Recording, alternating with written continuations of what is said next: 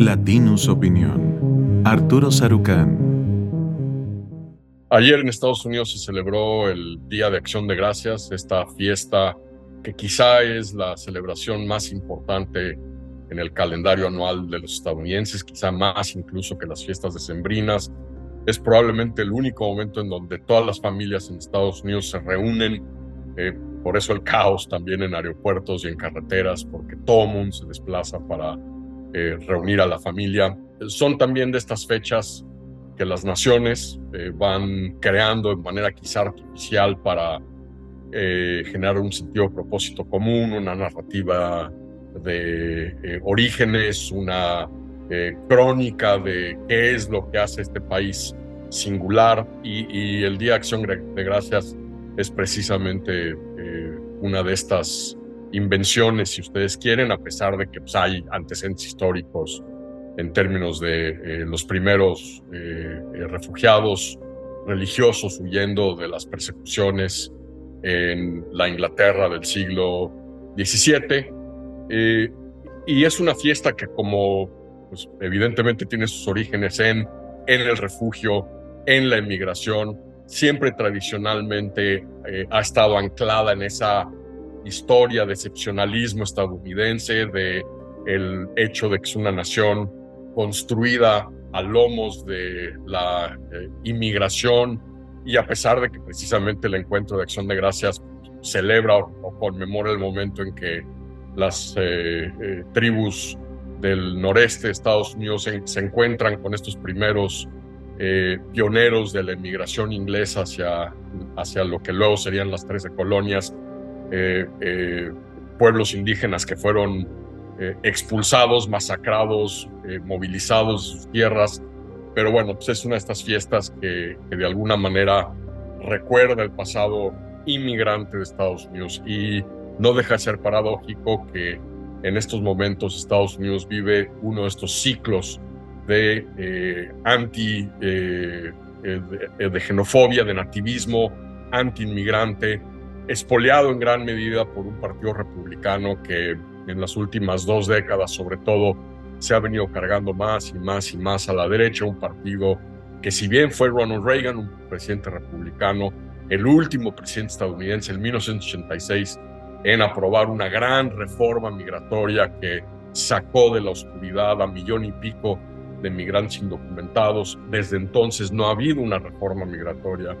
en Estados Unidos este partido republicano que se ha venido cargando más a la, derecha, que se ha ido haciendo más xenófobo, más nativista, ahora tuvo cargado evidentemente cortesía de Donald Trump y de este sector de extrema derecha estadounidense que hoy ve a los migrantes, a los refugiados, a quienes buscan asilo como una fuente de peligro, de amenaza.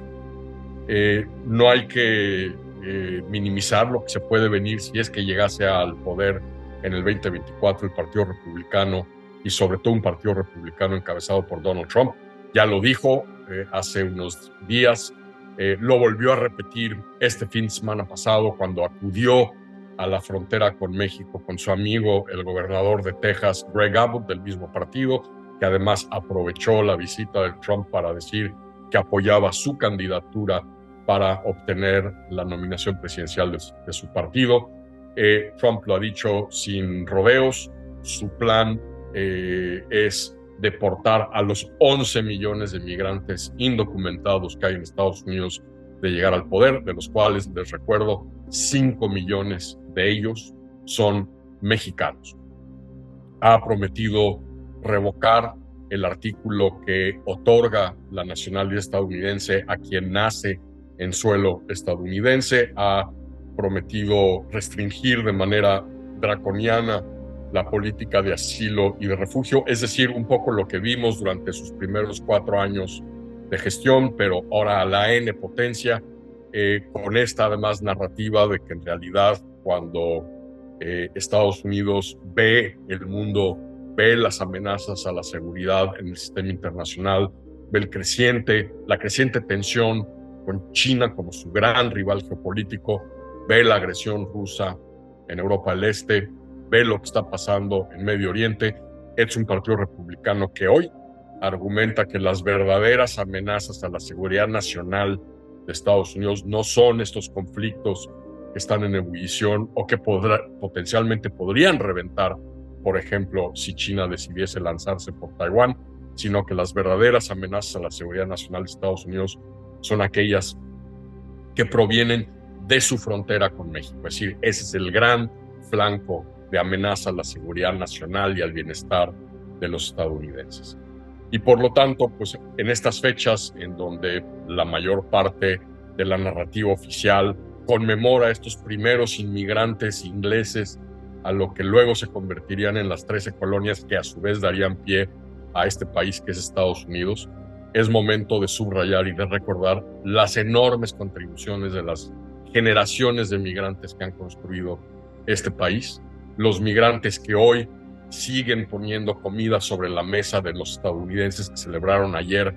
eh, en, la noche sus cenas familiares, los migrantes que proveen de cuidados de salud, enfermeras, enfermeros, los migrantes que proveen toda una serie de servicios esenciales Estados Unidos, un país que da las gracias, que ayer dio las gracias,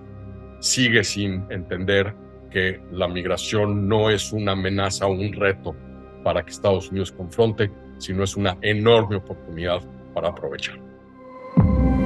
Esto fue una producción de Latinos Podcast.